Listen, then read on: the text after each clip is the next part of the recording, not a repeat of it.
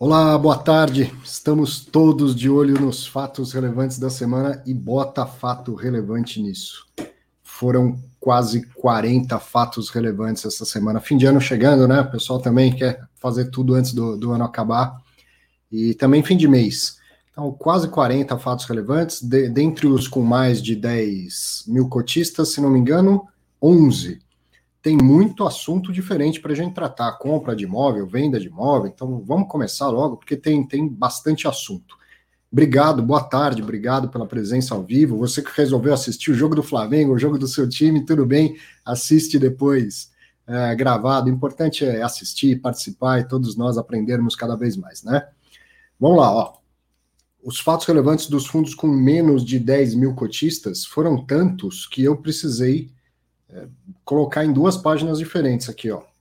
HSI, renda imobiliária, o HGPO, né, o CSHG Prime Offices, o CEBOP, Castelo Branco Office Park, GRLV, GR Louveira, FIP 11B, o RB Capital Renda 1, GALG 11, Guardian Logística Brasil Varejo, BBFI 11B, BB Progressivo, CXTL 11, Caixa TRX Logística Renda, RSDP11, que é o RB Capital Residencial 3, e o RBIR11, que é o RB Capital Desenvolvimento Residencial 4, LGCP11, Log CP Inter, QMFF11, Quatá MOB. Teve mais. HLog, o Red Logística, o BLCP11, Blue Cap Renda Logística, Ouro Invest Logística, que é o OULG11, FISC11, SC401, OneF11, o The One, FPAB11, Projeto Água Branca, BLMO11, o Blue Macau Office Fund 2, GSFI11, que é o General Shopping e Outlets, HAAA11, que é o Red AAA, né, o Red AAA, Helg 11, REC Logística, RBRY11, o RBR Crédito Imobiliário High Yield, Sa SARI 11, o Santander Renda de Aluguéis, e o CTXT11, o Centro Texto Internacional. Tudo isso só dos que tem menos de 10 mil é, cotistas. Coisa pra caramba mesmo, mercado super aquecido e, e, muita coisa acontecendo. Oferta iniciando, oferta acabando, imóvel sendo comprado, imóvel sendo vendido. Então vamos ao primeiro fato relevante com fundo de 10, mais de 10 mil cotistas, que é o HTMX11. O Hotel Max Invest, que no dia 30 do 11 divulgou o seguinte o HTMX, todo mundo sabe, administrado pelo BTG Pactual, né? Ah, esse aí é, é Ctrl-C, Ctrl-V, né? Nos últimos meses tem saído sempre no, no dia de anunciar o rendimento, o anúncio de que não tem rendimento a distribuir. O fundo não realizará a distribuição de rendimentos aos cotistas nesta data. Em função da, da pandemia, a gente está falando de um fundo de unidades hoteleiras, né? Flats, na verdade, e todo mundo sabe. Se não sabe, assista a entrevista que fiz há uns meses atrás com o Diogo Canteiras lá no Fiz em Exame, vai entender muito bem o que está acontecendo e quando ele acredita que o fundo sai dessa situação. Outro fato relevante, no dia 30 do 11, o CSHG Renda Urbana, que é o HGRU11, administrado e gerido pelo pessoal do CSHG, anunciou o seguinte: reavaliação dos imóveis do fundo feita pela JLL, Então, os imóveis todos do fundo foram reavaliados. Quem fez isso foi a JLL, Consultoria Internacional. Estiveram também no, no em Exame recentemente, o Paulo Casoni o Rodrigo Irata. E Ricardo Irata, desculpe, Ricardo Irata. Com a reavaliação, os imóveis subiu, o, o valor dos imóveis no total subiu em 9,92% de um, do ano passado para esse ano o que significa um aumento de 6,81% no valor patrimonial do fundo. Por que essa diferença? Porque imóvel é uma parte do patrimônio do fundo, tem fundo imobiliário, tem CRI, tem caixa equivalente de caixa, tem obrigações, né? Então o valor patrimonial subiu em 6,81, os imóveis foram reavaliados em 9,92% a, a mais. Outro fato relevante parecido, quer ver, ó? No dia 30 do 11, o Pátria Edifícios Corporativos, PATC11, que é administrado pela Modal e gerido pelo Pátria, anunciou reavaliação dos imóveis do fundo, também pela JLL, ocasionando um aumento de 3,8% no valor patrimonial, ou seja, 6 milhões 544 mil. E aqui, legal que o pessoal do Pátria disponibilizou os laudos de avaliação. Então veja, vá ver um laudo de avaliação. Então, todos disponíveis no site do fundo, que é o patc11.com.br. O que explica, essa, talvez você esteja se, eh, se perguntando, né? O que, que, explica subir o preço do imóvel num, numa época de crise, num, né, numa fase tão difícil, vacância aumentando e tudo mais?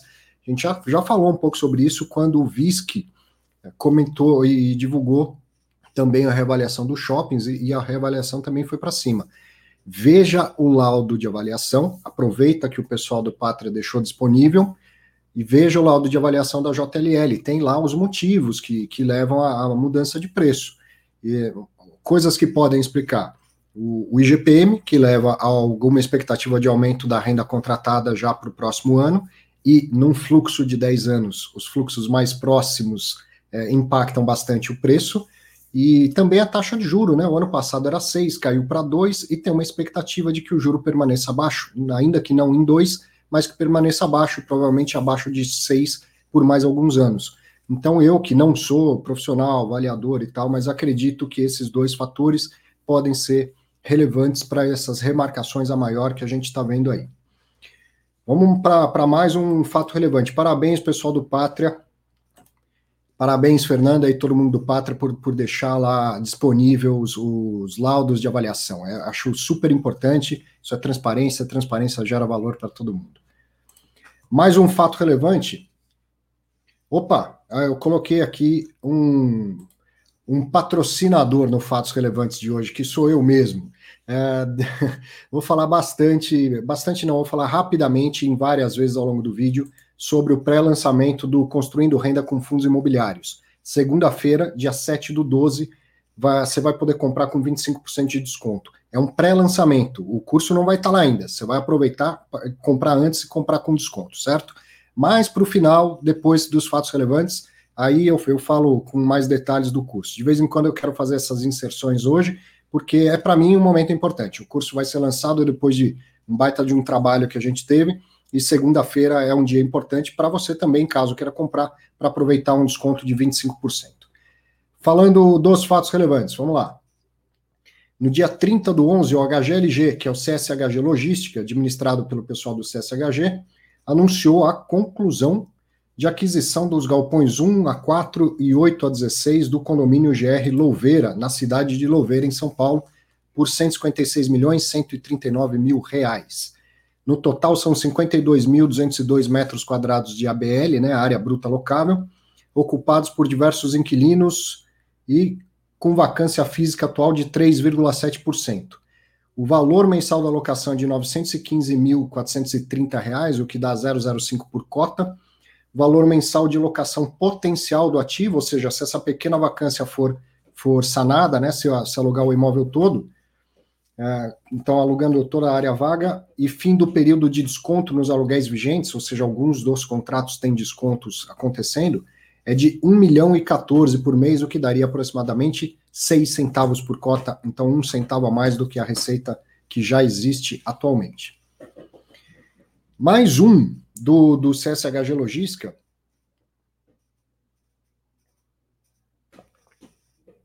Outro fato relevante do mesmo fundo também no dia 30 do 11, agora falando de um distrato, ou seja, um, um contrato de locação que foi que foi cancelado. E aí, super oportunidade da gente ver e testar na prática aquilo que, que sabe da teoria, né? Distrato de um contrato de locação atípico no Galpão Betim, com a locatária que é a WMB.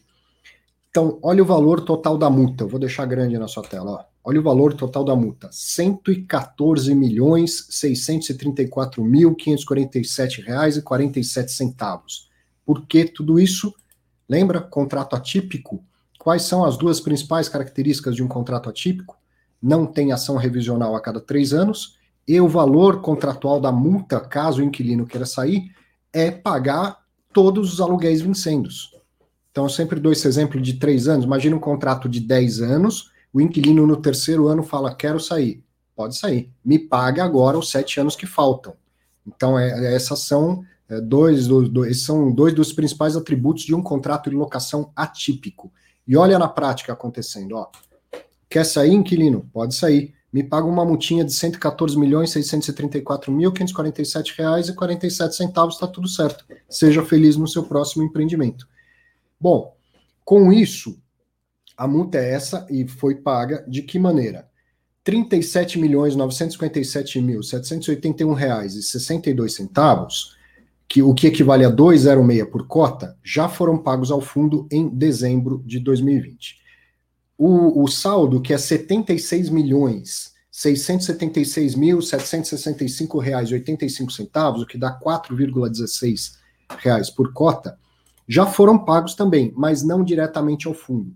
Foram depositados em uma conta vinculada, ou seja, WMB e HGLG, transferindo é, uma conta vinculada e será transferido ao fundo 1 milhão 415 mil, né, 428 reais 95 por mês. Este valor é igualzinho ao valor do aluguel que o inquilino já pagava. Você vai entender e ter uma estratégia do, do administrador para equalizar a distribuição de rendimento do fundo. Já já ele, ele mesmo explica no fato relevante. Mas olha que legal, então, antes de eu virar e, continuar com esse fato relevante, a gente vê na prática acontecendo isso. Contrato atípico tem essa força, né? que é quase, quase como se mesmo vazio o imóvel não tivesse vazio. Do ponto de vista do fluxo da locação, está entrando tudo. Ótimo. Então, a, o, o, inquilino sai agora, mas ele pagou todo o contrato de locação. Então, tem algum efeito da vacância? Tem, claro que tem. O imóvel está vazio, ele gera custo, certo? É, tá lá, vai gerar custo de condomínio, de tributos, de alguma manutenção e tal. Mas esses custos são pequenos face a todo o aluguel que foi, foi recebido. Ainda assim, algum, né, alguma coisa o custo tira do, do lucro do, do fundo. Então, o contrato atípico protege bastante contra a, a vacância, mas tem o efeito do custo que não pode ser desconsiderado.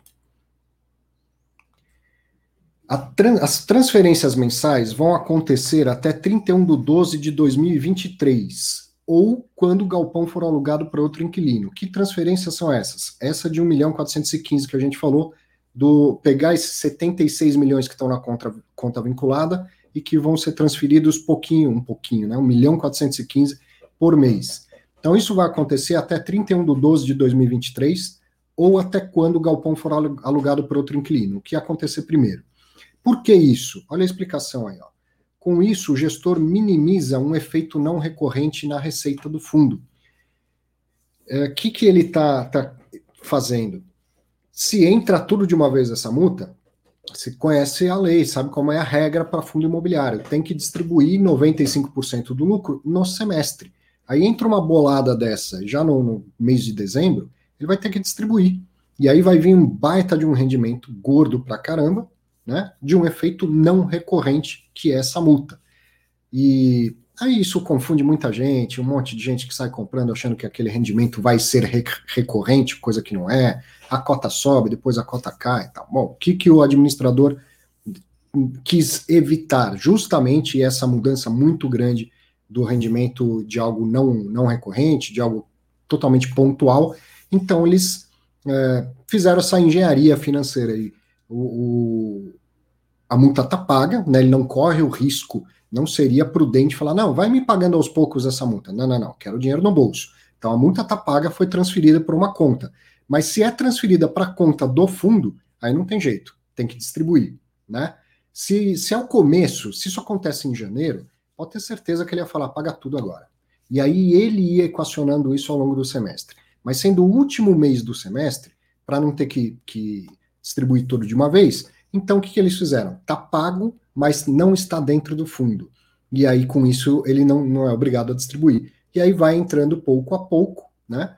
E, e vai, vai mantendo o, um padrão, né? Tá, vai mantendo equalizado como estava antes. Se o galpão vier a ser alugado, aí ele muda de estratégia e pega tudo de uma vez e, e pode distribuir de uma vez ou pode distribuir ao longo do semestre. Então, imagino que deve estar passando pela cabeça do, do pessoal lá do CSHG, justamente que ah, a gente vai conseguir alugar em janeiro, em fevereiro, coisa assim, e aí eu tenho, né, até junho eu posso ir equalizando, não preciso fazer uma distribuição só. E parece que a ideia foi evitar uma distribuição tão grande já em, em, em dezembro. E aí, fazer administração e gestão de fundo imobiliário não é fácil. De tempo em tempo, o administrador, o gestor se, se depara com esse tipo de coisa. É bom no sentido de que está entrando uma multa muito grande, ruim no sentido que o imóvel está vago. E você, cotista, o que, que você queria? Tudo no seu bolso agora em dezembro, ou você prefere que seja equalizado ao longo do tempo? Tenho certeza que tem gente falando, eu queria no meu bolso agora. Enquanto tem gente falando, não, achei super legal a, a, a estratégia do, do gestor, acho que é melhor assim. Com certeza ele não, não agradou a todo mundo, mas ele tinha que tomar uma decisão tomou e explicou a decisão. É, então, aí, tendo transparência, isso é que, que importa, cada um é capaz de, de fazer as suas próprias avaliações. Vamos lá, mais um, um fato relevante. Agora do HFOF, do Red Top FOF 3. Foi no dia 30 do 11, o fundo é administrado e gerido pela Red. Foi falada do encerramento da nona emissão de cotas foram vendidas 2.656.463 novas cotas e captados, então, 267 milhões 213.613 reais e 17 centavos para o fundo. Enquanto o recibo não for transformado em cota, o rendimento virá dos, dos rendimentos líquidos das aplicações financeiras, ou seja, esses 267 milhões e tanto aí que entraram para o fundo estão em uma aplicação financeira, provavelmente renda fixa pós-fixado, rendendo bem pouquinho, e é isso que vai compor o rendimento dos recibos. Quem exerceu o direito recebeu o recibo, o rendimento do recibo vai ser diferente do rendimento da cota. Em dezembro de 2020, os recibos serão transformados em cota e receberão os mesmos rendimentos das demais cotas. Aí passa a ter tratamento igual, cota é cota, é tudo igual. Aí o mesmo fundo divulgou no dia 2 do 12. Eu pulei aqui a cronologia, mas para organizar por ser o mesmo fundo, tá? Divulgou mais um fato relevante. Aqui tem, tem uma, também uma lição para a gente aprender ou a, a aproveitar quem já sabe para observar na prática, né? A colocação da, da nona emissão de cotas foi parcial. Eles pretendiam captar mais do que isso e, e captaram menos, pouco menos do que o total. Mas fato é, foi parcial, não foi total. E aí, se você já, já prestou atenção, quando você vai fazer reserva numa oferta, lá no IPO, tem modalidades da oferta. Isso deixa muita gente com dúvida. Você pode fazer lá, os nomes às vezes mudam de oferta por oferta, mas é algo assim. Você pode fazer uma irrestrita ou incondicionada, ou condicionada à colocação total, ou é, como que é, é, me fugiu a, a palavra, mas está no fato relevante. Peraí ou proporcional, proporcional ao montante colocado. Então, o que é isso? Ah, o pessoal quer captar lá, o fundo quer captar, digamos, 300 milhões. Se você falar incondicional, se captar 300, se captar 100 milhões, você está dentro e, vai, vai comprar todas as cotas lá que você eh, reservou. Se você fala que é condicionada a colocação total, então você está dizendo o seguinte: se não conseguirem captar todos os 300, eu tô fora, não quero participar da emissão. Ou uma outra opção é fazer proporcional. Ah, queria captar 300 e eu reservei, por exemplo, 20 mil reais. E aí o fundo anuncia que só captou 150. Ah, então eu também só vou colocar metade do que eu tinha reservado. Tá? São essas três condições e com algumas variáveis, de vez em quando tem oferta que coloca coisa diferente. Então, como aconteceu aqui de não, não ser total a captação, o que, que o, o pessoal da Red está anunciando nesse segundo fato relevante? Ó. Os cotistas que condicionaram a subscrição à colocação total ou escolheram modalidade proporcional ao valor colocado tiveram seus direitos cancelados. Ao todo, 3 mil direitos de subscrição foram cancelados. E aí, só para deixar claro, quem condicionou a colocação total teve tudo cancelado quem fez uma reserva proporcional só teve cancelado aquela proporção que tinha escolhido, certo? Uh, ou uma parte ele conseguiu uh, subscrever. Esses investidores terão o valor da subscrição devolvido no dia 14 do 12 e já acrescido dos rendimentos uh, das aplicações temporárias. Então, super legal a gente observar também isso acontecendo na prática. Se você já tinha se deparado com essas modalidades na hora de fazer reserva e não, não sabia do que se tratava, agora aprendeu para não esquecer mais, porque quando a gente vê na prática acontecendo, na vida real, aí é sempre a melhor oportunidade de aprendizado, né? Vamos lá. Olá, de novo, hein? Não, não esqueça. Estamos lançando na segunda-feira, dia 7 do 12, o Construindo Renda com Fundos Imobiliários. Tem uma pré-venda no dia 7 do 12, que é segunda-feira, e quem comprar, quem adquirir, vai ter 25% de desconto. Mas falando de fundos imobiliários, dia 1 do 12, o TG Ativo Real, que é o TEGAR 11, administrado pela Vortex e gerido pela TG Core, anunciou o seguinte: nona emissão de cotas, ato do administrador, nona emissão de cotas, vai ser uma 476, no valor de R$ 143 milhões 308 mil 593 reais e 75 centavos. Tem direito de preferência na proporção de 19,64%, mais direito a sobras e lote adicional. Não vai ser possível nem vender nem ceder esses direitos. O preço da cota, R$ 122,29 mais os custos da emissão em R$ 5,71, o que dá aí 4,67% do total dessa emissão. Você, você sabe que eu vou, né, já tem umas semanas que eu coloco isso todas as vezes.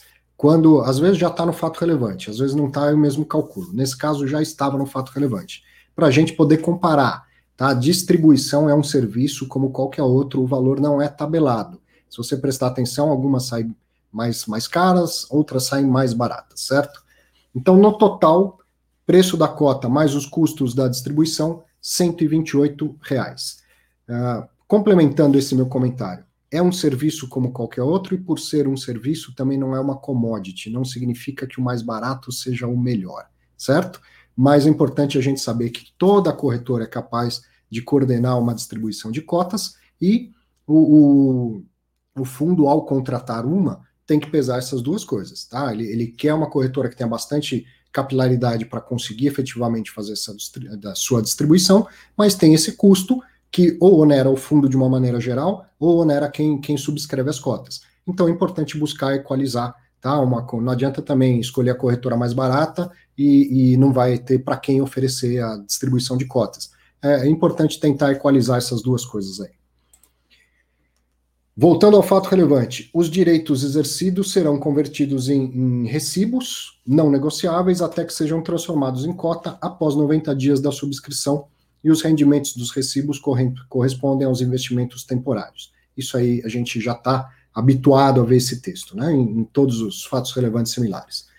Outro fundo, é, no dia 2 do 12, esse aí é estreia nos fatos relevantes, hein? O Tordesilhas EI que é o TORD 11, administrado pela Vortex e gerido pela, pela Hectare, fez um divulgou como fato relevante algo que é raro que se divulgue como fato relevante. O encerramento da segunda emissão de cotas, e aí do que tinha lá, o mais importante era lembrar que as novas cotas adquiridas, né, pela oferta restrita, só vão poder ser negociadas 90 dias depois do, da data da, da subscrição. Mas então foi isso. Por que, que é raro? Embora a gente acabou de, de ver também a Red fazendo a mesma coisa. É mais comum que isso seja divulgado ao mercado como anúncio de encerramento da, da oferta e não como fato relevante. É fato relevante, então tá no, nos fatos relevantes da semana. XPlog, dia 3 do 12, o XP LG11, administrado pela Vortex e gerido pela XP, anunciou também ato do administrador, dando conta da quinta emissão de cotas do fundo, uma 476, valor de 600 milhões de reais e 44 600 milhões e 44 reais. Vai ter direito de preferência, a proporção é de 25,46%, mais sobras mais adicional. É possível ceder direitos a outros cotistas por meio do escriturador. Olha a diferença. Acabamos de ver um, um, uma outra um anúncio de, de oferta pública em que não poderia ceder direitos. Aqui o administrador resolveu fazer diferente. Pode ceder o direito para outro cotista no fundo, né? O que não pode é para cotista que seja de fora, porque é uma cota 76. E, e só que isso não é feito via bolsa, é feito via escriturador. Então, se você quer ter mais, quer subscrever mais do que você tem direito, você pode procurar alguém que não tem interesse em, su em subscrever. E vice-versa. Se você não tem interesse, você pode ceder, inclusive onerosamente, combinando um valor com essa pessoa. Dá um trabalho, tem uma burocracia, mas é possível fazer desde que as duas partes sejam cotistas do, já sejam cotistas do fundo. O preço da cota é de 113,5, né, 113,50, mais custos de 3,88, que equivalem a 3,42% então do total da oferta. E no preço total para quem subscrever vai ser de 117,38. Acabei de falar que esse é um serviço que não tem preço tabelado, tá aí o preço diferente da outra oferta que a gente viu. É, como que foi definido esse preço? Definido com base nas perspectivas de rentabilidade do fundo. O que exatamente vem a ser isso, não sei, mas é o que está no fato relevante. Uh, os direitos exercidos serão convertidos em recibos não negociáveis até que sejam transformados em cota. Isso acontece 90 dias depois da data da subscrição. Deixa eu ver se terminou. Ah, ainda não. Tem a destinação dos recursos. O que, que pretendem fazer com esses 600 milhões? Comprar um imóvel que eles estão chamando de especulativo Cajamar, depois especulativo Extrema, expansão Renner, ou seja, uma expansão do imóvel que já tem no fundo, se não me engano, frações ideais do Cislog São Paulo e frações ideais do condomínio Teams. Arthur, o que, que é esse treco de especulativo Cajamar? O, o, que no mercado imobiliário eles chamam de um galpão especulativo ou um imóvel especulativo é aquele que não está alugado ainda. Ou talvez não esteja sequer pronto, né? Talvez seja uma, algo a construir. Mas então é uma especulação, não é só girar cotas ou ações na bolsa que é especular, né? Contratos derivativos, coisas assim. Eu compro um ativo esperando que ele vá ter um inquilino que, que me pague tanto de, de aluguel, eu acredito que eu consigo um cap rate de X% e tal, mas isso não está na minha mão. Então eu estou especulando com esta possibilidade de retorno. É, é isso que o administrador quer dizer quando fala de especulativo, né? Galpão especulativo. É, eu vou voltar um pouquinho para o outro fato relevante da, da emissão, porque faltou falar disso aqui, ó. Como que definiu o preço lá do, do TG Core? Como que definiu o preço de emissão? A definição do preço foi o valor de mercado em 30 do 12, hum, dado um desconto de 5,39%. Então pegaram o valor de mercado e descontaram 5,39% e assim chegaram nesse preço de 122,29 por cota. Lembrando, voltei, estou falando do Tegar, tá? E o último fato relevante que a gente tinha comentado era do XPlog, e aqui a, a explicação de como chegaram no valor da cota de 113,50 é definido com base nas perspectivas de rentabilidade do fundo. É, bastante subjetivo. Olha aí, eu me patrocinando aqui, ó, anuncie no Fatos Relevantes, eu anuncio. é, Segunda-feira, construindo renda com fundos imobiliários, tem pré-venda, vai sair com 25% de desconto, significa falar em termos monetários 200 reais de desconto. Depois vai para preço normal. Rio Bravo Renda Corporativa, no dia 4 do 12, o RCRB11, administrado e gerido pela Rio Bravo, anunciou, algo incomum também, postergação extraordinária do anúncio e do pagamento dos rendimentos. Esse fundo geralmente anuncia o rendimento no, no, dia 30 e paga no dia 15, e excepcionalmente vai anunciar no dia 15 do 12 e vai pagar no dia 23 do 12. O motivo, questões operacionais, tá? Só isso, eu não tenho uma explicação a, a mais. Eu também não sei dizer, mas eu posso tentar inferir Imagino que o inquilino, por exemplo, tentou pagar e, e não conseguiu, teve um problema, às vezes operacional mesmo, um problema com o banco, não fez a TED, sei lá, qualquer coisa assim. E aí, para não anunciar um, um, valor menor, vamos esperar resolver isso, anuncia né, no meio do caminho já o valor total. Não sei, realmente não sei. É, não é desejável isso acontecer. É, tem gente que conta com esse dinheiro, tem gente que é aposentado que conta com esse dinheiro. A Rio Bravo sabe muito bem disso durante os momentos mais agudos da, da pandemia, eles faziam questão de colocar isso nos fatos relevantes. Olha, os fundos têm perfil de investidor tal, muitos acima de 60 anos. Eles sabem, eles sabem disso, e, mas tiveram que fazer por algum motivo. Não tem exatamente explicação, mas é, tiveram que postergar. O importante é soltar um fato relevante para que todo mundo já saiba e se prepare né, financeiramente. Alguém que realmente dependa desta renda já, já se prepara sabendo o que vai acontecer.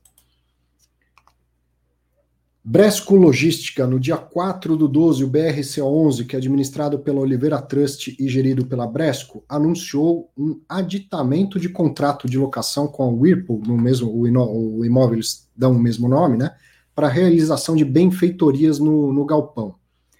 A obra vai custar uns 19 milhões de reais, tá? estimado custar 19 milhões de reais. Quem vai pagar pela obra? O fundo. Tem dinheiro já, da, da última emissão de cotas, eles já reservaram esse valor. E aí o valor do aluguel vai ser reajustado após a entrega e aceite das obras, tá? É, Para compensar esse, esse novo investimento. Estou vendo aqui que escrevi errado, faltou um, um R, né? Então, depois que a obra estiver pronta, o fundo vai lá e desembolsa os 19 milhões. Está pronta a obra? Está aceite? Então a gente faz um, um, Agora estabelece um valor de aluguel que vai ser 11% do valor das benfeitorias. Ou seja, é um cap rate de 11% nessa, né, né, nesse aumento aí, nessa benfeitoria. Não que vá mudar todo o valor do aluguel, né? Mas o, o, esse 11% é o, aluguel vigente mais o valor final das benfeitorias vezes 11%. Não é o valor total da locação, certo? É, essa benfeitoria vai, vai pegar esse valor, vai acrescentar 11%, 11% e aí reajusta o, o aluguel como um todo. Então aí está estimado 19 milhões. Se for menos de 19, se for um pouco mais de 19, não tem problema, porque já está tudo bem amarrado, né? Vai ser é, 11% acima do que for gasto. A obra vai ser. É, a obra inicia em dezembro de 2020, deve durar seis meses. Quem executa é a Atier. É, esse, esse segundo nome é difícil de, de falar, mas é uma empresa super conhecida não só no Brasil, internacionalmente. E quem gerencia a obra é a CBRE Serviços, né, o braço de serviço da CBRE, que a gente de vez em quando vê aqui também fazendo avaliação de, de imóveis, né? É, então, a TIE vai executar, a CBRE vai acompanhar, vai fazer todo o gerenciamento dessa obra. Outro fato relevante, no dia 4 do 12, o CSHG Real Estate, né, o HGRE11, administrado e gerido pelo pessoal do CSHG, anunciou a venda dos conjuntos 121 e 122 do edifício Park Tower por 8 milhões e meio, o que equivale a 11.608 reais o metro quadrado. Aqui tem coisa bem interessante para a gente analisar também. O imóvel estava vago desde novembro e representava 0,35% da área bruta locável do fundo, bem pouquinho. E a, é, estando vago, essa vacância financeira equivalia a 0,28% do total da, da, da, vacância financeira do fundo, né?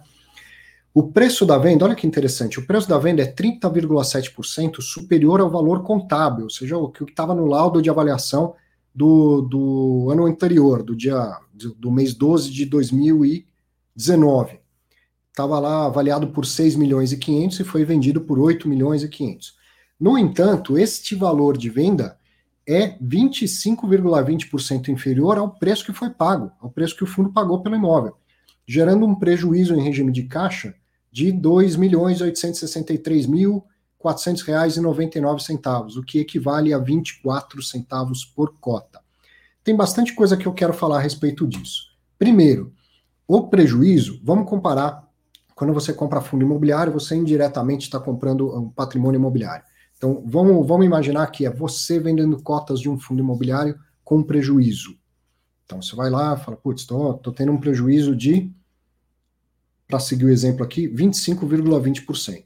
Fato, fato. Comprei a 100 reais e estou vendendo a 75. Vou facilitar para né, a conta dar certo aqui.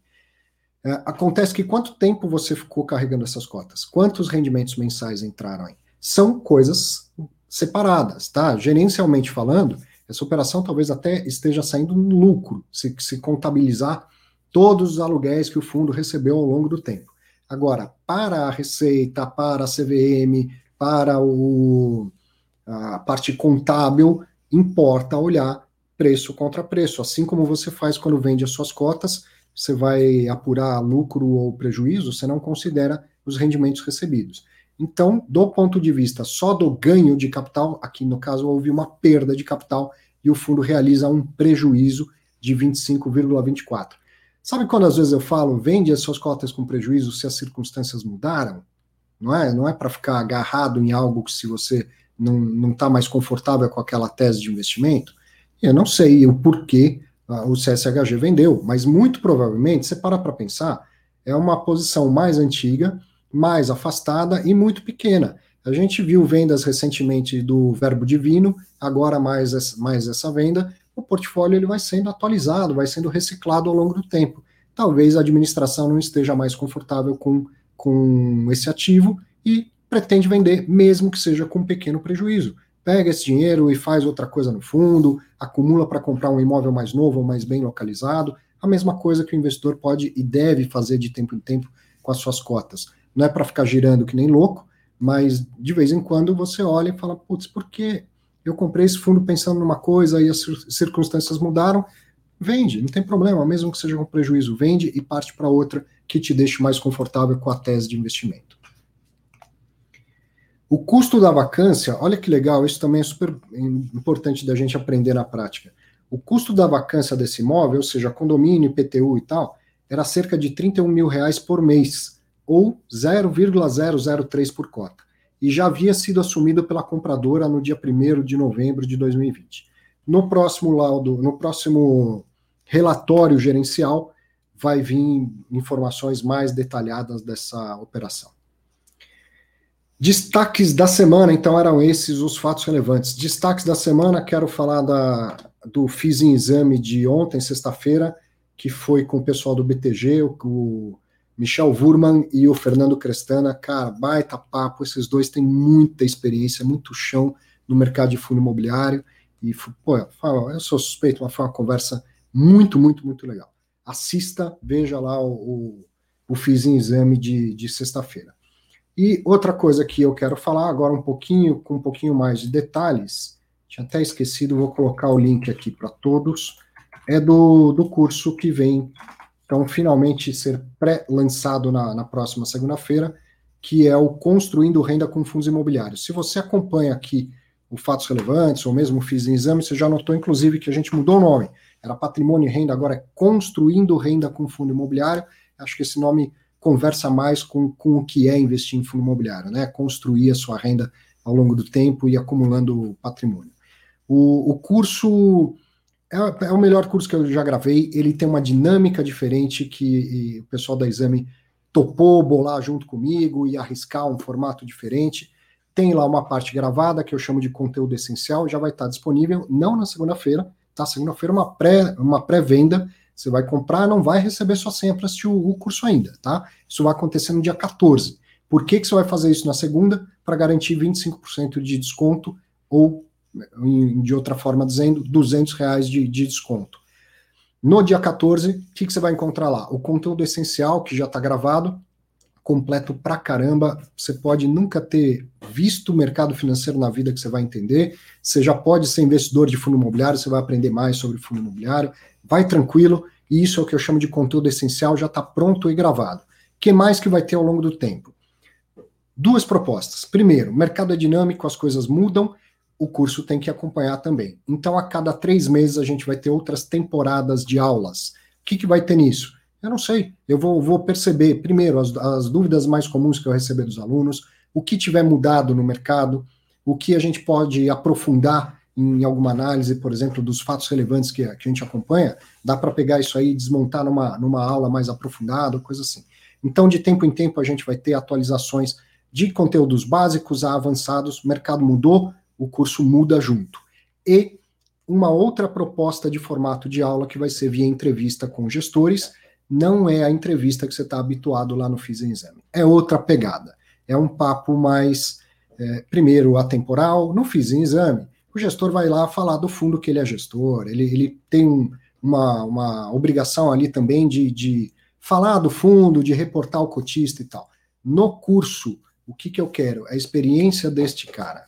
O que, que já aconteceu de certo, o que, que aconteceu de errado, o que, que tem que mudar, vale a pena comprar acima do valor patrimonial, não vale a pena, coisa assim. Em algumas situações, ou várias situações, o, o, a gente vai tocar em temas que já foram tratados nas aulas, no conteúdo gravado, e você vai ver o administrador tendo uma opinião diferente da minha. Para falar a verdade, eu torço para que isso aconteça, porque daí a gente tem olhares diferentes e, e visões diferentes, e você vai construindo o seu conhecimento da melhor forma possível.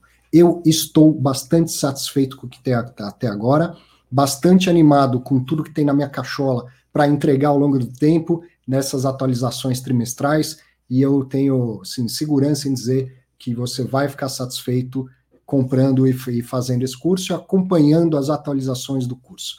Segunda-feira, pré-venda, aproveite. Esse QR Code que você viu na tela o tempo todo te leva ao site. Para quem está acompanhando ao vivo, eu coloquei aqui o link, vou colocar de novo. Esse site para você cadastrar o seu e-mail para na segunda-feira receber lá, ó, tá na hora de fazer a sua pré-compra. Não dá para fazer a pré-compra? Tudo bem, depois é um curso de prateleira, você vai poder comprar em, em, outra, em outras datas sem nenhuma dificuldade. Não é aquela coisa que abre, fecha e não, e não vende mais. Agora, na segunda-feira, abre a oportunidade de comprar com 200 reais a menos, tá? Com 25% de desconto. Depois é, é, o valor normal. Ah, Arthur, eu já, já te conheço faz tempo, já fiz seu outro curso e tal. Qual que é o valor? É o mesmo? Não, é mais caro. Por quê? Porque tem muito mais conteúdo além desse conteúdo dinâmico que a gente vai entregar ao longo do tempo. Tá? Você vai concordar comigo de que faz sentido. Além do conteúdo essencial, que é similar àquele que você conhece, mas que está atualizado e ampliado, você vai, vai, vai receber a cada três meses, pelo menos, mais conteúdo. Então não dá, não tem mesmo por que ser o mesmo valor, correto? Tá aí outros, outras formas de você me encontrar na, nas redes sociais e vamos aproveitar que a gente tem um tempinho e vamos bater papo. Ainda mais hoje, tô só eu, fico até mais confortável da gente fazer um bate-papo aqui e tirar dúvidas. Sei que um monte de coisa já chegou enquanto a gente, enquanto eu estava falando dos fatos relevantes e aí realmente não dá para acompanhar tudo. Então vou pedir para enviarem novamente as suas dúvidas.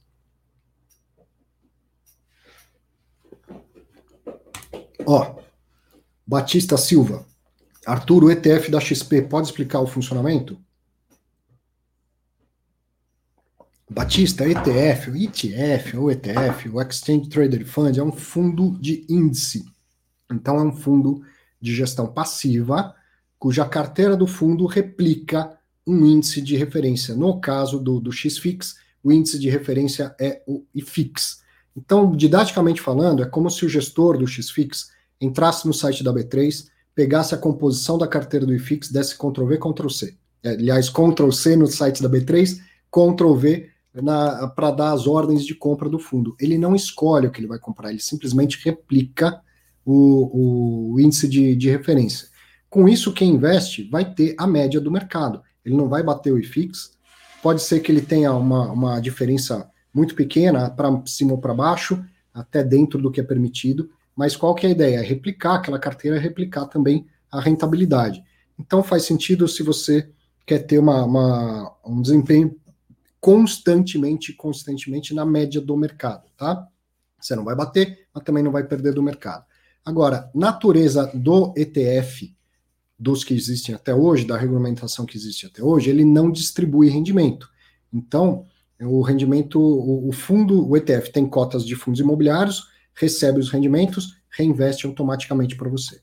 Não é um grande problema. Se você já faz isso com a sua carteira, recebe rendimento e compra mais cotas, o ETF está fazendo automaticamente aquilo que você já fazia manualmente. Não é um grande problema.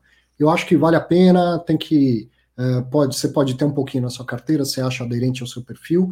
A ideia por trás do ETF, que é um produto que faz sucesso no mundo inteiro, é facilitar a vida do investidor. Você não tem que escolher, você não precisa acompanhar, porque o, o IFIX e todos os índices da, índices da B3 são rebalanceados a cada quatro meses. E aí a carteira do ETF também é rebalanceada a cada quatro meses.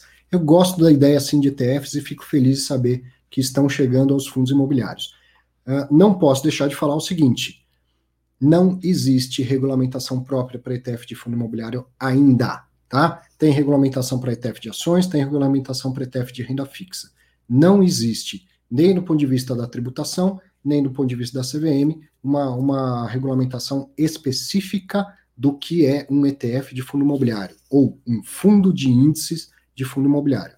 Então, é, tem isso para a gente pesar também, tá? Eu acho que o pessoal é, da XP foi lá, foi rápido, quis colocar o produto no mercado, está sendo criterioso ao tratar como 20% a tributação, mas eu, pelo menos, não sei aonde está escrito isso, tá?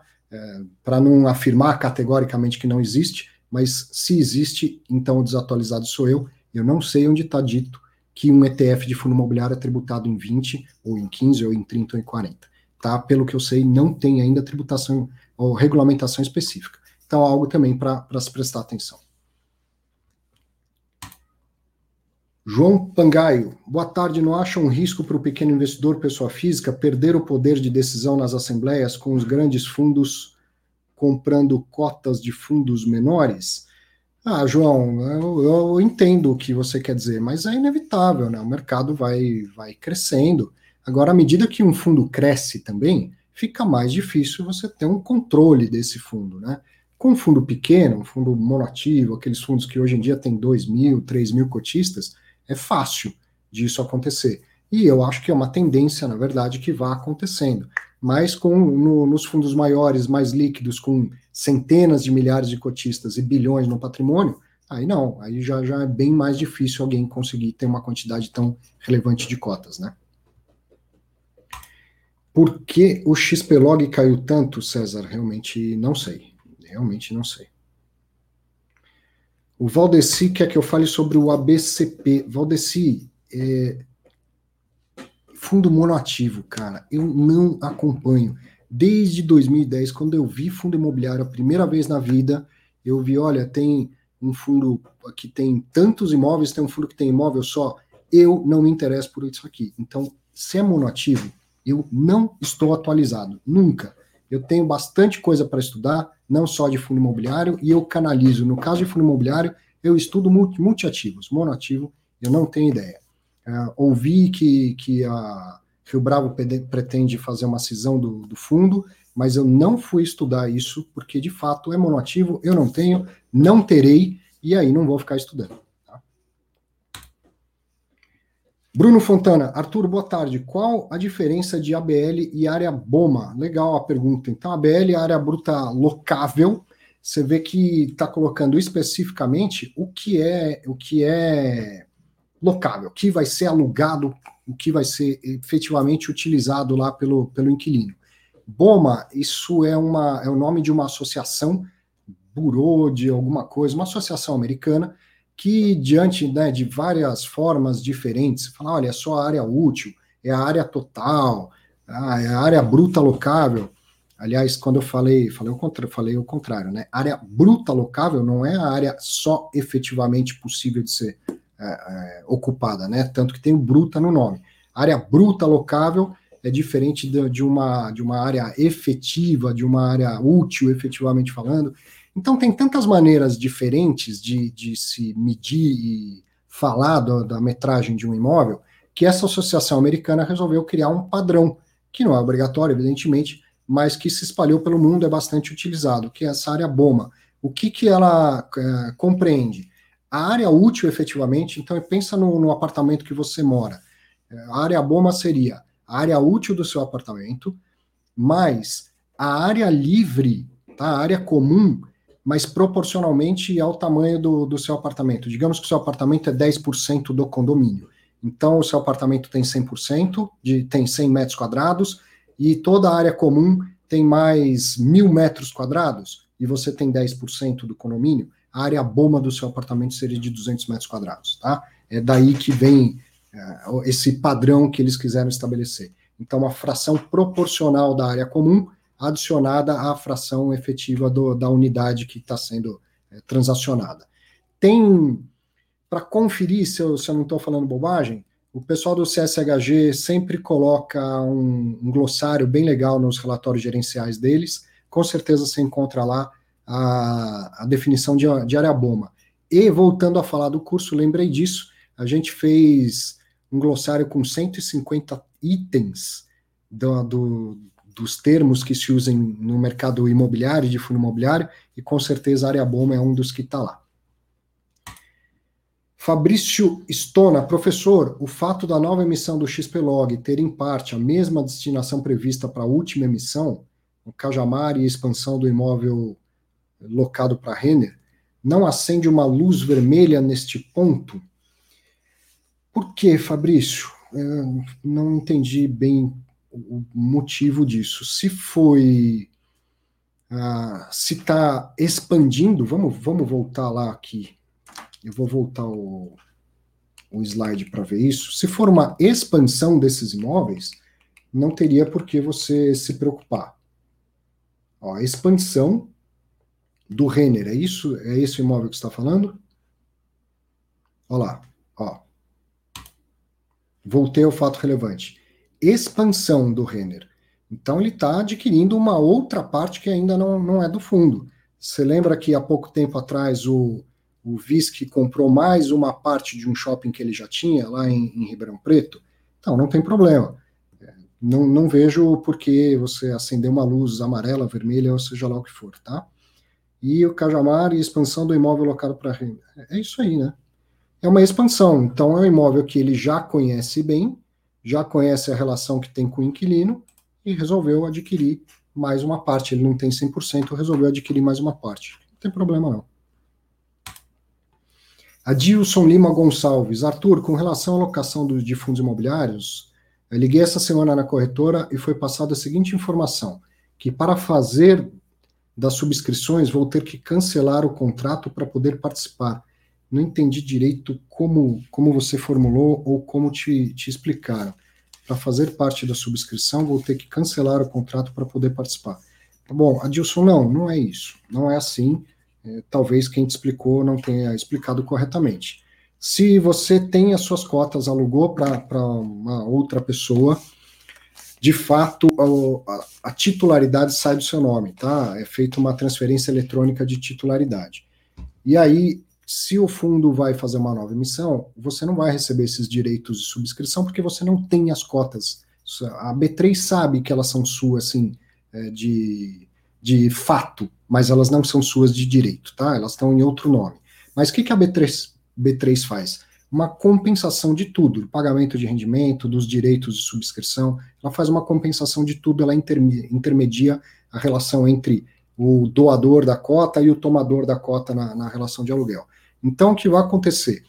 Tem direito, você quer subscrever, você não recebeu os direitos, e você quer o cara que tomou as suas cotas, né, que pegou em, em aluguel para vender, ele vai ter que te entregar esses direitos. São negociados em bolsa, fica fácil, ele vai lá, compra a quantidade que você teria direito e, e te entrega. Quando eu falo ele faz, é a bolsa no calcanhar dele, tá? Ele tem que fazer, ele é obrigado a fazer, não tem outra alternativa. Não tem direito sendo, não tem negociação de direito de subscrição, e ainda assim você quer subscrever, então você vai pagar o valor que você pagaria pela subscrição e, e aí, digamos que eu que aluguei essas, essas suas cotas, eu vou ser obrigado a comprar em bolsa a quantidade de cotas que você teria direito, tá? Ah, você depositou na minha conta 122 reais por cota, quero que você pagaria se subscrevesse. E a cota está 130 na bolsa. Azar meu, eu tenho que honrar isso para você, tá?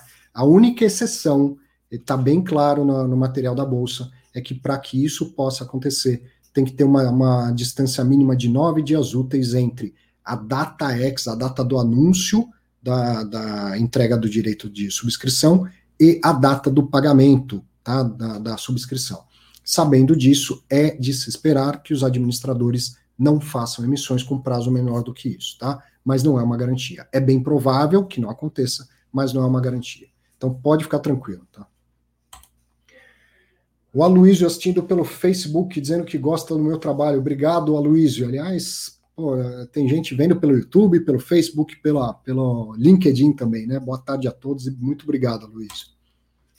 O Christian Makoto Sandiga. Por que as taxas de emissão estão ficando muito altas, mesmo sendo 476? Qual seria o valor justo? Christian, o valor justo, eu, eu acho que uma coisa que é fácil da gente ter na cabeça, que não é tudo igual, não dá para tabelar, né? Você tem um fundo de bilhões de reais, por exemplo, XPlog, não me lembro de cabeça, mas ele tem tem mais de um bilhão de reais de patrimônio, né? Um bilhão de reais de patrimônio. E ele quer fazer uma emissão e colocar mais 20, mais 600 milhões de reais, 25% de novas cotas. Dá um baita trabalho fazer isso, não é? Você tem que conseguir atingir muitos investidores. E, e aí, como que é esse processo todo aí, seja para um IPO de ações, de fundo imobiliário, de debêntures, não importa. A, a, quem quer emitir nesse caso é o fundo imobiliário, mas não é ele quem faz a distribuição. Ele contrata uma empresa do setor de distribuição, estamos falando de uma corretora, de uma distribuidora de, de títulos e valores imobiliários.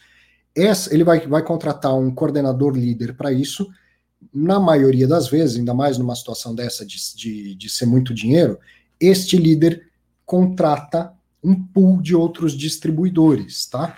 E aí essas corretoras contratadas fazem parte do pool de distribuição e o pessoal sai ofertando lá para os seus, seus clientes. No caso da 476, não tem essa oferta ostensiva, né? Porque ela é restrita e a única coisa que tem que fazer é, é colocar, é, é, avisar aos cotistas: olha, você tem direito de subscrever até tal data, faça isso.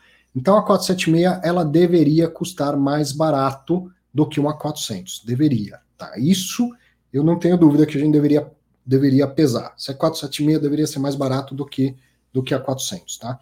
Mas falar, olha, tem um valor que deveria ser uma base, 1%, 2%, 4%, eu acho que é caso a caso. Pega um fundo menor, vai dar mais, vai ser muito mais fácil distribuir do que um fundo maior. Ou qual é a tese dessa, dessa distribuição? A gente está falando assim, numa época que o mercado de logística foi favorecido pela crise, está aquecido, os fundos estão subindo e tal, não sei o quê qual que é a tese mais fácil de distribuir? De logística ou de um novo segmento? Então chega alguém falando de senior living, que é muito importante, tem bastante nos Estados Unidos, mas aqui no Brasil ninguém nunca ouviu falar direito. O que, que vai ser mais fácil, mais difícil de distribuir? Né? Então, a empresa que vai ser contratada como distribuidora, né, como coordenadora líder, ela vai pesar esse tipo de coisa para propor uma precificação. Do outro lado, o fundo pode falar: olha, por tudo isso não me interessa, eu vou procurar outro, certo? Você vê que, se você acompanhar, na, sempre que sai lá o anúncio de uma nova emissão, não no fato relevante em si, mas se for no, nos documentos da oferta, vai ter o nome de quem é essa coordenadora da, da distribuição. E muda de vez em quando, nem sempre é a mesma. Né? Muda bastante. Bruno Dias Ramos, boa tarde. O acesso aos materiais adicionais do curso incorrerá em custos adicionais? Não, Bruno, tá, tá, no, tá no preço. É, então, importante sua pergunta, porque certamente eu não falei e não ficou claro. O, o valor que você vai pagar no, no, curso te dá direito a 12 meses de acesso. Tá? Então a gente está falando de atualizações trimestrais, você vai ter lá é, pelo menos três atualizações, espero que dê tempo de ter a quarta, pelo menos um, um tempo. Aí 12 meses depois venceu. Quer renovar? Maravilha, renova. Não sei te falar hoje o preço e acredito que seja um preço menor do que o preço que você pagou, certo? Mas realmente isso eu não sei te dizer, é, isso é decisão lá do pessoal da, da exame. Mas então você vai encontrar já o, o, o que eu chamo de conteúdo essencial, que são horas e horas e horas de aulas gravadas. É, me pediram para fazer vídeos mais curtos, de 5 a 7 minutos e tal. Deu mais de 100 vídeo aulas tá, de, de assuntos que a gente começa, antes de falar de fundo imobiliário, a gente fala de conceitos básicos de finanças e depois eu te coloco tudo sobre fundo imobiliário. Vai, isso já está lá. O glossário que eu falei já está lá entrevista com gestor, a primeira tenta foi com Crestana, já fizemos uma boa parte, ainda tem muito mais coisa para falar e, e, cara, pandemia não está fácil nesse, nesse momento conciliar a agenda dele, a minha agenda, a agenda de estúdio. Então, ela já tem uma parte pronta que logo vai, vai ao ar, mas eu gostaria de colocar já toda, toda a entrevista. Ela vai, em breve, ela vai. E, e, a, e outras aulas no, né, dentro desse trimestre, aulas extras, também eu pretendo colocar em, em breve. O que você vai encontrar agora é o que eu chamo de conteúdo essencial, certo? Que são, eu não sei te dizer quantas horas, mas deu hora, deu bastante hora lá. Tem pelo menos umas 16 horas de, de curso, que é o que eu chamo de conteúdo essencial. Logo, logo vai ter já entrevista com Crestana, talvez até com outros gestores, e eu pretendo é, entregar o quanto antes algumas atualizações, que o mercado né, já deu uma boa, uma boa mudada nesse último trimestre eu quero gravar mais algumas aulas aprofundando o conhecimento ou atualizando com, com novidades do mercado. Mas foi bom que você, você fez essa pergunta porque eu não tinha deixado isso claro. O, o, você vai comprar o curso, seja no valor promocional, seja no valor normal, você vai ter 12 meses de acesso à plataforma. Tá? A plataforma também é um negócio sensacional. Eu nunca tinha visto uma igual. Além de mandar perguntas que eu mesmo vou responder, é, você tem uma parte para fazer anotações. Eu nunca tinha visto isso numa plataforma de, de, curso online. Você faz as suas anotações ali debaixo daquela aula, fica lá mesmo, faz pelo computador. Eu achei isso super legal. E, e, um fórum, né, além de deixar suas perguntas, você, você vai acabar podendo interagir também com os outros alunos do curso. Antônio Almeida, o curso tem o mesmo formato e conteúdo do, do Infomoney? Então, Antônio, é, é legal a sua pergunta. Nessa parte que eu chamo de conteúdo essencial, o é, que, que é o formato? Eu tô eu dando aula com, com uma apresentação de slides, sim, tem um formato bem, bem parecido. O programa do curso é parecido? Sim, é parecido. Ele está atualizado e ele foi ampliado, tá? Mas é bastante, bastante similar, sim. Atualizado, atualizado principalmente, a gente teve uma pandemia, então estamos eh, estudando os efeitos da, da pandemia e ampliado né, por tudo que a gente viu, experiências, conversas e tal. Mas se você já fez o do Infomoney, você vai chegar lá e vai encontrar o conteúdo essencial. É muito diferente do que você já fez? Não, ele está ampliado, está atualizado, mas não é tão diferente. Agora, em breve, por exemplo, a entrevista com Crestana, não adianta que enquanto, enquanto você não assistir, vai ser difícil de eu conseguir te explicar o que é isso. Mas não é a entrevista que eu faço no Fiz em Exame. É totalmente diferente. A, a conversa tem, tem, um, tem um outro tom, tem, tem uma outra leveza. É, é ele sabe que ele está lá contribuindo para a sua formação como investidor. Ele não está lá vestido de eu sou o gestor do BTG, eu tenho que falar me reportar aos cotistas do Bicifund, entende? Ele, ele também sabe que o papel dele é outro lá. Ele está lá é, praticamente dando aula, mas para que ele não tenha que montar aula, que ser professor como eu, numa conversa eu consigo fazer isso se transformar numa aula. Então ele está lá com essa vontade de ensinar também, tá? E eu só, só faço dessa entrevista um bate-papo que deixa um outro formato, uma outra leveza, mas por isso que eu estou falando que, que vai ser um impacto quando você assistir essa entrevista, e outras, tem outros gestores que já toparam participar, que é uma aula, só que é uma aula numa outra forma que, que deixa a coisa mais leve, mais fluida, e por outro lado, você tem um profissional com outra visão, com outra experiência diferente da minha, tá? Então isso você vai encontrar em breve, e as aulas, as atualizações que a gente vai colocando a cada trimestre. Legal, bom, bom você perguntar isso também.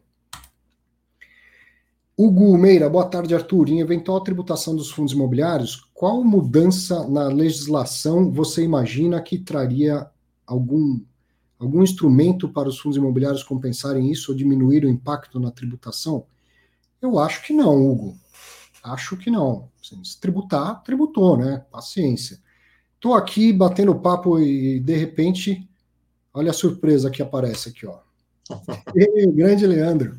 Tudo bom, Arthur? Tudo bem? Tudo jóia. Eu tava, confessar para você, eu tava assistindo o jogo do Flamengo.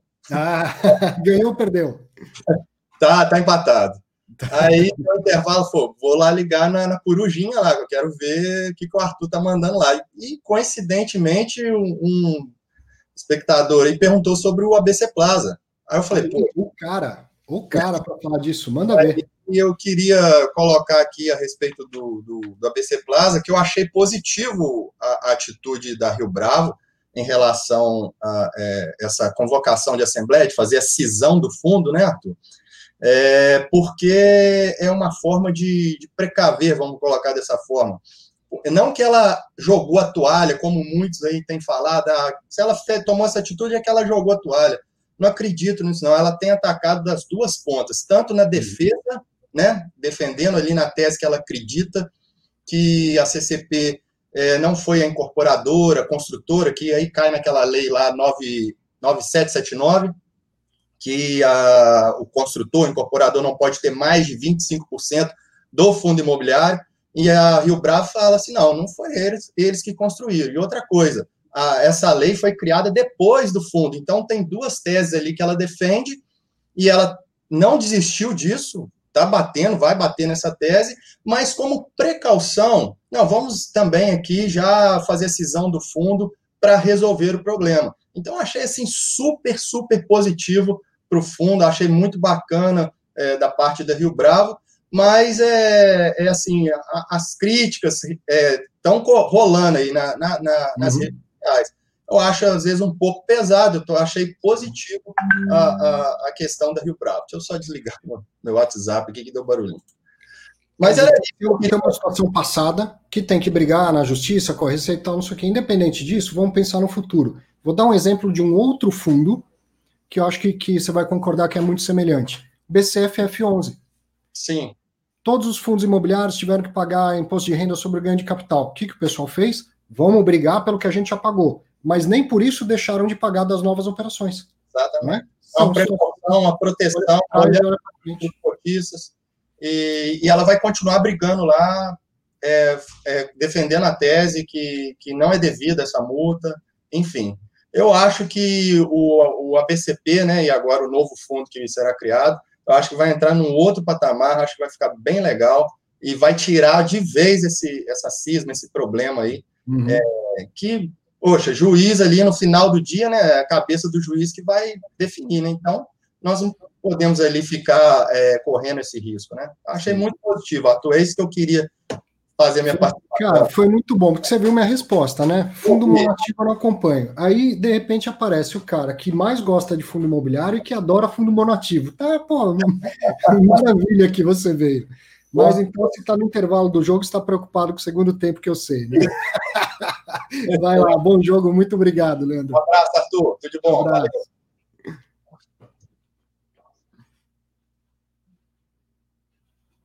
Que legal, que legal. Já contei isso, talvez você não saiba, mas eu criei um grupo de WhatsApp com, com o pessoal que faz conteúdo, que entende fundo imobiliário, que eu conheço, que eu tenho por amigo. E aí, antes de começar, eu coloco o link lá. Quem quiser que entre, a hora que quiser e a hora que sair. Foi, foi surpresa para mim essa aparição do Leandrinho, foi muito bom. Mais um tempinho para tirar dúvidas aqui, ó. Jussara Esbravati Professor, por favor, comente sobre a taxa de patrimônio líquido versus a taxa sobre o valor de mercado. Qual é a melhor para o cotista? Ô, Jussara, então, são coisas diferentes. O, o valor patrimonial. Ah, taxa de administração. Taxa de administração. Acho que é isso que você está perguntando. Bom, na minha opinião, o melhor é o valor de mercado, tá? Porque o valor patrimonial ele é estático, né? Você viu aí os fatos relevantes da, da CSHG e do Pátria? Falando que fizeram a reavaliação dos imóveis e aí aumentou em X% e o valor patrimonial aumentou em X%. Essa parte, num fundo de tijolo principalmente, essa parte do valor patrimonial que é o tijolo, ela não vai mudar nos próximos 12 meses, exceto se, se chamarem uma outra avaliação por algum motivo. Vai ter uma pequena flutuação do valor patrimonial do fundo. Já o valor de mercado, o que, que é? O total de cotas vezes a última, o último preço, a última cotação. Então, por isso que às vezes você vê um fundo ser negociado acima do seu valor patrimonial ou abaixo do seu valor patrimonial. Eu acho que a, a taxa de administração sobre o valor de mercado é a, a mais correta, porque isso aqui é estático, isso aqui é vivo, está refletindo mais o que está acontecendo com o fundo. Se o fundo está abaixo do, do patrimonial, é, é ruim para o cotista, também está sendo ruim para o administrador, porque ele está recebendo menos taxa de administração. Está acima do patrimonial? É bom para o cotista? Sim, é bom, está valorizado. O administrador está recebendo mais, né? Proporcionalmente mais. Proporcionalmente não, mas monetariamente mais é, de taxa de, de administração. Tem gente que ainda fala de que deveria ser sobre a distribuição de rendimento. Eu ainda acho uh, o valor de mercado uma, uma boa forma, a, a, forma que eu prefiro, porque o rendimento tende a explicar parte dos preços, né? Ah, o rendimento caiu, o que vai acontecer com as cotas? Vai desvalorizar também. E aí diminuiu a taxa de administração que ele recebe. O rendimento aumentou? O valor da cota sobe, né? O fundo valoriza. Aí aumenta o, o, a taxa de administração. Então, no, no caso de fundo imobiliário, eu, eu acho que o valor patrimonial não é uma boa métrica, porque ele é estático, e o valor de mercado eu prefiro que seja adotado. Mas tem gente que discorda, isso é super normal. Deixa eu ver aonde estava aqui. Tem hora que, que dá um, um salto aqui, as perguntas meio que embaralham. Peraí.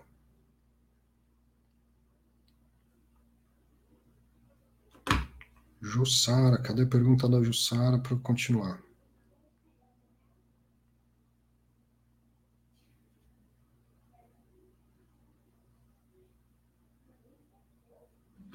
A gente peguei uma aleatória aqui, porque eu perdi a, a sequência de onde eu estava. Aqui não é nem pergunta, é o Roberto já respondendo para o André alguma pergunta. Que ótimo.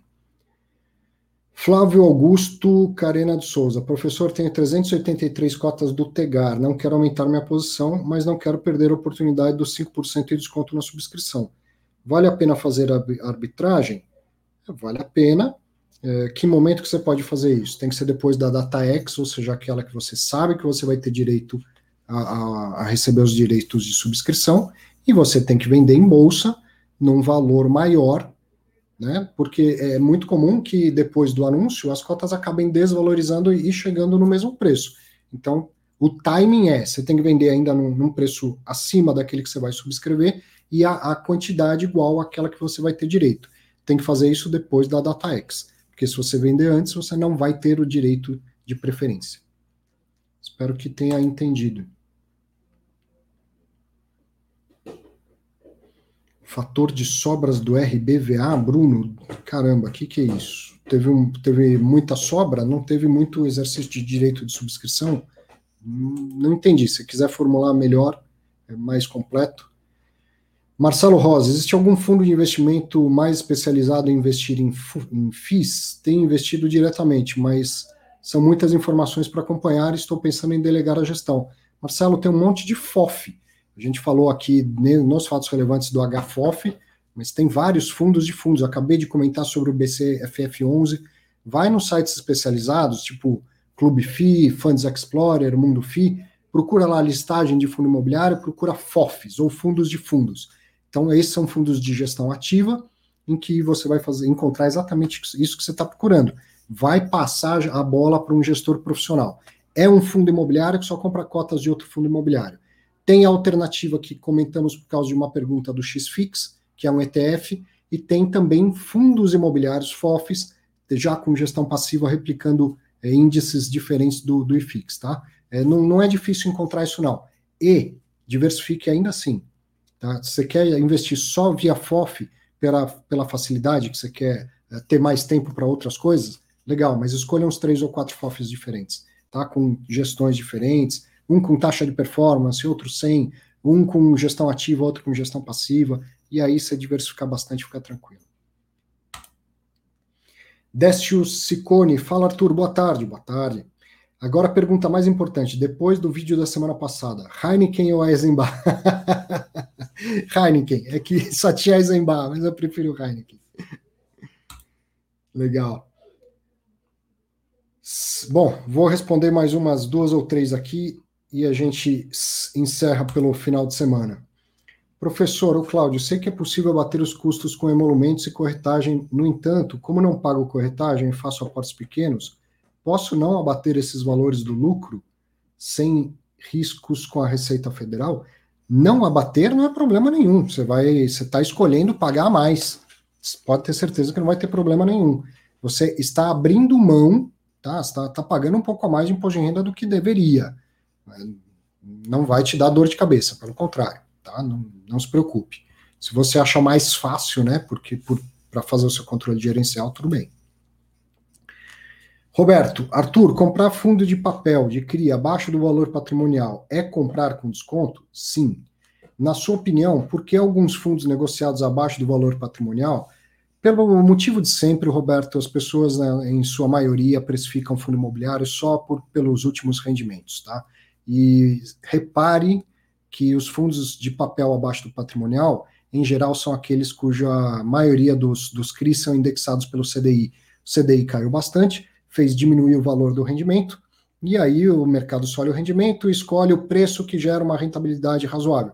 Com isso, o preço da cota cai, mesmo estando abaixo do valor patrimonial. Tá? Então, sim, é um desconto, porque o que, que você tem aqui? Um título de renda fixa que vai né, devolver capital mais juros. Se está abaixo do patrimonial, você está comprando num valor mais baixo do que quando chegar no dia do vencimento você vai receber. Então é, é um bom desconto para comprar. E aí você vai fazer uma troca. Você já percebeu que o rendimento está baixo, tá? E provavelmente a rentabilidade também está menor do que de outros fundos, mas o que, que você está entendendo? Que ao longo do tempo pelo simples fato do, dos CRIs sendo pagos e chegando ao vencimento, este valor vai, vai voltar para o seu bolso. Então, isso vai levar um tempo, depende do prazo de cada CRI. Além disso, uma hora a taxa Selic sobe, o CDI sobe. E aí o que, que vai acontecer? Também esses, esses uh, rendimentos começam a subir e a cota começa a subir, tá? Então, entendendo o que está fazendo, só pense que você não sabe quanto tempo vai demorar nem para um caso nem para o outro, tá? Quando que a Selic volta a subir e quando que, que os CRIs vão vencendo. Renan, boa tarde, Arthur. Emissões em 2020 e cotas em 2021. Como fica na declaração do imposto de renda? Renan, chegando lá em, em março eu faço um, um, vídeo bem completo sobre isso, mas é o seguinte: ou, ou tem dinheiro ou tem ativo na sua conta. Então, se você pagou pela, pela subscrição, isso vai aparecer no seu extrato. Não recebeu ainda é, o, os, os recibos, aliás, você já tem recibo de subscrição, você consegue comprovar, desculpa, direito de subscrição.